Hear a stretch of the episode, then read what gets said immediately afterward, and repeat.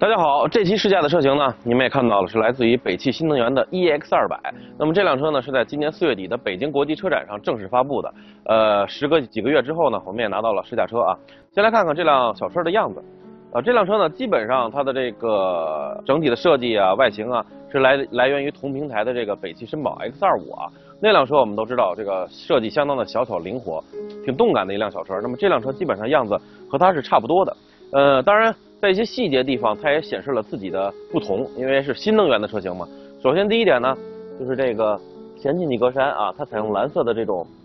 这个这个横杠啊，显示自己的这么一种清洁、一种蓝色的环保的理念。当然，在车尾还有，我们一会儿到车尾看一下。呃，整体的这个侧面呢，等等的，我觉得看起来呃，并不是说特别的乏味啊。虽然它的整体的价格。X 二五的价格并不是很高，那么它的价格在补贴之后，相对于电动车来说，呃，整体的售价也不是特别高。但是呢，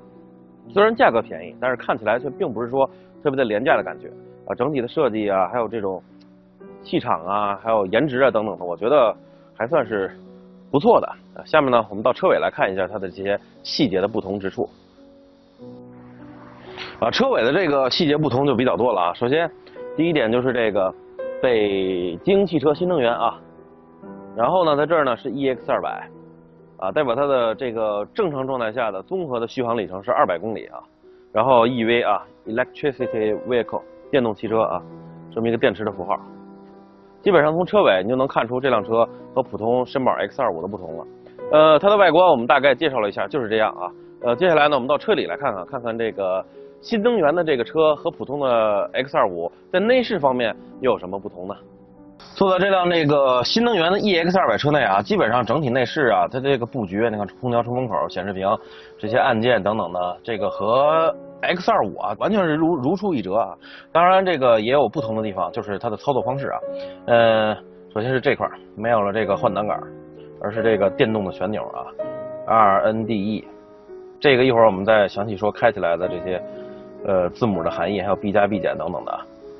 还有一个地方呢，不同就是它的显那个仪表显示显示屏啊，呃，没有什么转速表、时速表了，只有一个 power 百分之多少的 power，你用了百分之多少啊？然后时速是这个这个也要比那个普通的车型低一些啊。整体就是这样，其他呢都是差不多。然后呢，这块采用了这种呃碳纤维的这种表面花纹的这这么一种材质啊，甭管真的假的，但起码看起来，你看搭配这种。橘黄色的这这么一种空调出风口这个圈儿啊，确实还是挺挺讨年轻人的喜欢的，我觉得啊，整体的这个布局啊，还有做工等等的，相对于这个价位来说，甭管是他自己还是说 X 二五，相对于各自价位来说，都算是说得过去了。还有这块等等的啊，还还不错。呃，方向盘这块还用这个橘黄色的线啊，这个。也突出一点这个运动氛围，因为它本身 X 二五原来对标的就是想要想要吸引这个年轻消费者，那么这辆车自然也是啊，所以无处不在它的这个内饰，呃花纹啊、颜色搭配啊等等的都是奔着这个。你看，有座椅啊，橘黄色的这个座椅的这个这个颜色搭配，黑橘黄的啊都是奔着这个吸引年轻人去的。所以我不知道，如果屏幕前的你们是一个。刚刚毕业的年轻人的话，那么你对它的这个颜色搭配啊、布局啊，还有它的这种做法，是不是会感兴趣呢？嗯，乘坐空间啊，我按照这个 我乘坐的再稍微紧一点点的这个这么一种调调配搭配，往前挪了一点啊，呃，还是可以的，稍微挪了一点还是可以。那么这辆车呢是 EX 二百的这个乐酷版啊，它应该是这个 E EX 二百当中的顶配版本。呃，配置呢有这个自动大灯啊、自动雨刷，然后这个。自动空调啊，中央的七寸显示屏，然后远程控制啊，嗯，没有这个电子稳定程序，还有一个小的多功能方向盘。驾驶窗呢，呃，四个车窗呢也只是驾驶窗的一键降啊，并不是一键升。呃，它的这个屏幕可以看一下啊，它的这个不像以往的汽油车啊，你需要打着火，它这个只要拧到位呃位置开关就可以了，电量就足够了，屏幕就会显示出来。我们来看一下啊，七寸的。不大，但是也还可以了啊，就是整体的亮度稍微暗一点。你看今天的阳光还是可以的，就是稍微显得有一点，在驾驶位看着稍微有一点点发灰发白的这种感觉。呃，各种功能都是很熟悉了，我们像手机一样可以来回滑动。它还有一个手机互联啊，我们之前已经在太多的车型上测试过了，就是拿呃这个这个数据线啊，你需要下载一个它的官方的这个程序，然后手机的屏幕就会映射到这个屏幕上了，你可以进行操作等等的。储物空间啊，两个杯架，呃，车门上还是挺大的，但是再往后就手刹底下没有了，然后中间一个很小的储物盒，啊，整体来说它的前排就是这样。呃，有一点需要赞一下的，就是这辆乐酷版的 EX 二百，它整车有六个安全气囊，包括 A 柱、方向盘，还有座椅侧面，一边三个，两边总共六个。就这个还是，虽然它没有 ESP 电子稳定程序，但是六个安全气囊，我觉得至少还是有那么一点点让人安心的。它的轴距跟那个绅宝 X 二五一样啊，都是两千五百一十九毫米。呃，就算前排不是我的体型，再往前挪一点，这个腿部空间可能获得的也是有限。既然它的三维尺寸跟 X 二五差不多，那它的电池放在哪儿呢？果不其然啊，在这个地板下面啊。当你一上车的时候，你会发现明显它的地板要比 X 二五普通版的 X 二五是要高的。这个当然另一个带来的副产品好处就是它的地板很平，也就是说填的这些电池把这个中间这些隆起给它淡化了啊，整个地板相对的来说比较平整。如果你的个子不是很高呢，可能你坐在后面对这个地板比较高啊，大腿需要翘起来这种感受可能。不是那么深，但是如果高一些的人坐在这儿呢，你就会觉得这个腿是往上翘的，地板比较高，稍微有一点点小别扭啊。但是你要理解嘛，因为它本身尺寸就这么大，你电池放在哪儿呢？放在后备箱，那影响后备箱的实用性。还放还能放在哪儿呢？只能说是见缝插针啊，把这个地板下边的空间利用起来。好在它的电池组不是太大啊，应该是三十多千瓦时，所以就在这儿就可以了啊。呃，后排的座椅呢还是挺舒服的，然后。储物盒等等的都是没问题，呃，中间这个没有办法放下，啊，我们到后备箱看一下吧。当然，这辆车本身尺寸也不大，所以后备箱也不会说太过于大。目测的话应该是三百多升，因为现在还没有拿到这个 EX 二百的后备箱的数据，但是目测的话，根据以往试驾的那些车型来看的话，差不多三百多升啊。呃，一家四口的行李也足够了。在这里呢，是它的这个。充电线，你会发现啊，它的这个后备箱很深啊，深深下去一大块。其实呢，与其说是后备箱非常深，倒不是说它这个开口比较高。所以你搬一些东西的话，哎，稍微有点高。然后进去之后呢，哎，又得放下。我就不明白为什么不能把这个开口开的和这个底下的后，就是里面的后备箱一样高呢？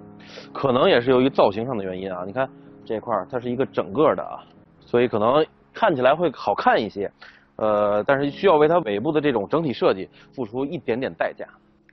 好了，它的这个整体的静态的乘坐体验呢，我们就说到这儿了。那么接下来呢，说一下这辆车这个动态开起来的这个呃行驶感受啊。可能今天你们会问，哎，胖哥子为什么不开着车说呢？因为是这样啊，现在可能买电动车的人太多了，所以我们接连逛了好几个这个国家电网啊什么的充电站。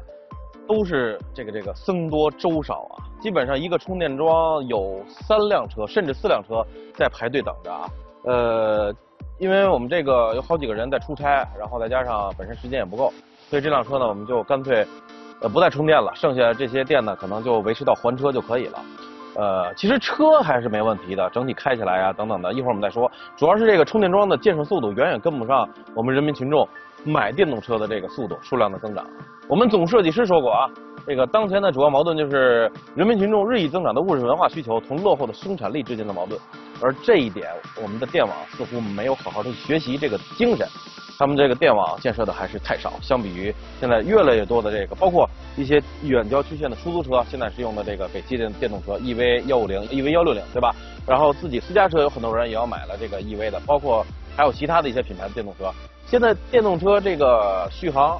一百多公里，或者说二百公里左右的这个电动车的整体数量是越来越多，但是整体的这个电电桩的数量基本上还是维持在原来几年前的这个水平，所以有太多的人的时间都浪费在这儿了。我希望咱们这个电网啊，不管是国家电网还是说地区电网，能够顺应形势啊，把这个电网的数量、充电桩的数量给它建上去，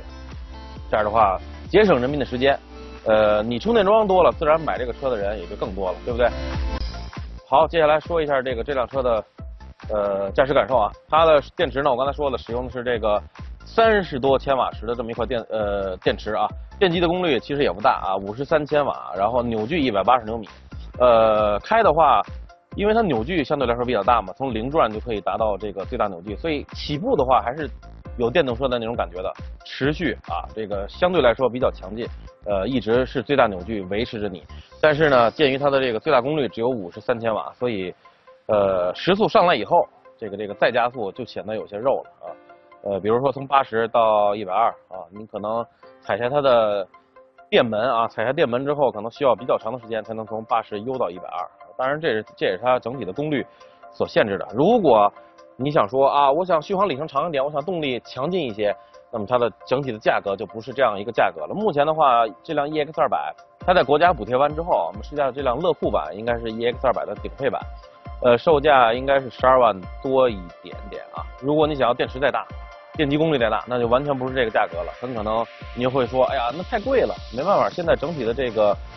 成本或者说行业的这个情况就是这样，不可能说电池又大，电机功率又大，完了还便宜。那当然大大家可能都会去买电动车了。呃，接着来说啊，所以它的这个起步还是可以的，就是中后段稍微有一点有一点疲软啊。在它的这个档位控制旋钮上呢，有这个 RNDE 啊，RND 我们都好理解了，就是倒车、空挡还有这个驱动挡。那么 E 是什么意思呢？其实你可以理解成为 efficiency 啊，效率，或者说 economic 经济。总之呢，就是当你拧到这个档位之后呢，你会发现它的续航里程会比在 D 档模式下的续航里程还要长个几十或者说二三十公里，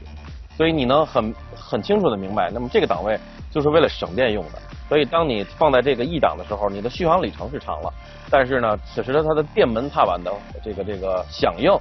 啊，整体的加速比在 D 档情况下还要柔柔和，还要面一些。呃，没办法，电池的这个。这个这个容量就这么大，所以你想要快一些，还是想要续航里程长一些啊？你就自己在 D 和 E 之间进行切换吧。在它的这个旋钮旁边还有两个按钮啊，一个 B 加，一个 B 减。这个是什么意思呢？是电池回收的这个等级啊，呃，分为三级，一二三。当一级的时候呢，它的这个电池回收的力度是最小的，也就是说，当你松开电门踏板的时候呢，它的这个滑行啊，和我们开的汽油车差不多啊，稍微带一点点的电能回馈。当你弄到二啊，弄到三之后呢，三就是这个回收电能动能最强的时候。这个时候你松开电门踏板，它的回拽力度是相当大的。也就是说，如果你不是紧急刹车的话，你甚至可以用第三级的这个动能回收来充当一部分刹车啊。也就是在一些大客车上的那种，或者说先进的大卡车上的电涡流缓速啊，就是差不多一个道理，都是通过这个导体切割磁力线嘛。然后它只不过是把这个动能转化一部分电能存在电池当中。而大客车、大卡车呢，就是也许这个能量就是白白浪费了，当然也可能存储起来，这个我就不太了解了啊。就是这样啊，底盘嘛，我觉得还是相对来说，以它这个级别价位的这这个电动车来说，还是比较舒服的啊，没有说特别的干，呃，也没有说特别的这个这个硬啊等等的，还是颠簸起来还是比较稍微比较柔软的，我觉得舒适性还可以啊。呃，倒是转向嘛，我觉得就是。就是让这辆车负责转向用的，没有什么回馈，没有说什么力度啊、比例感啊，让你激情的操控也不是这样，就是能够让你转向就可以了啊。呃，所以它就是就是这么一种情况啊。呃，如果您要有钱的话，那您就去买这个更高级别的电动车，它带给你的里程和加速感会更爽、更暴力。啊，比如特斯拉，但是价格就上去了，基本上应该是它价格的十倍左右了。所以。你花什么样的钱就能得到什么样的东西，这确实是一条真理啊。所以在目前，呃，比如在北京或者一些城市，你摇不上汽油车号的情况下，也许买一个这种二三百公里的里续航里程的电动车是一个权宜之计啊。就是在城里进行这个代步用嘛，二百公里的话也够你开个两三天差不多了。家里跟那个物业说一下，安个充电桩等等的也可以啊。然后。补贴完之后，十二万多的价格，比一些这个紧凑级的合资的轿车还是要便宜一些的。当然，你要和它这个同体型的其他的汽油车的比，比如说这个这自己的绅宝 X 二五啊，比如江淮瑞风 S 二，比如哈弗 H 一等等的，它这个优惠完之后的十二万多的价格是挺贵。但是就像我刚才说的，行业整个行情就是这样的，电动车它的成本就是高啊，所以大概给大家介绍了一下。它的这个整体的感受啊，以及一些这个参数啊啊对，哎说一下它的这个电池啊，呃，基本上可以说达到三年的这个反复充放的这个这个不掉电的使用啊，基本上三年之后它的续航里程还能维持在二百，将将二百，是掉的非常有限啊，这一点还是不错的。另外，它整体电池的这个安放在这个底盘下面，安全性啊等等的包裹的也还是挺可以的，所以这一点还是。因为北汽算是国内比较早的一个推出电动汽车品这个这个车型的品牌啊，呃，推出的挺早挺广的了，所以现在也算是有那么一点点这个技术积累了。别不管说多厚或者说这个这个技术多么雄厚吧，但是起码它相比于其他的新兴的这个刚从汽油车转到电动车的这这些企业，稍微有那么一点点技术积累，所以我觉得这方面还是挺挺可靠的，或者说挺可以安心去用的。呃，还有就是，就是一开始说的，赶紧把充电桩都建都建起来。现在买这个车的越来越多了，然后你电桩跟不上，那一切都是都是白费。好，今天呢就给大家说一说了这些啊，希望我们我说的这些参数啊、背景啊、它的驾驶感受啊以及价格，啊，能够对你选择这辆 EX 二百有那么一点点帮助啊。呃，衷心的希望在价格不变的情况下，我们自主品牌的电动车续航里程能够越来越长，速度能够越来越快，然后空间配置也能够也能够越来越好。那一天什么时候会到来呢？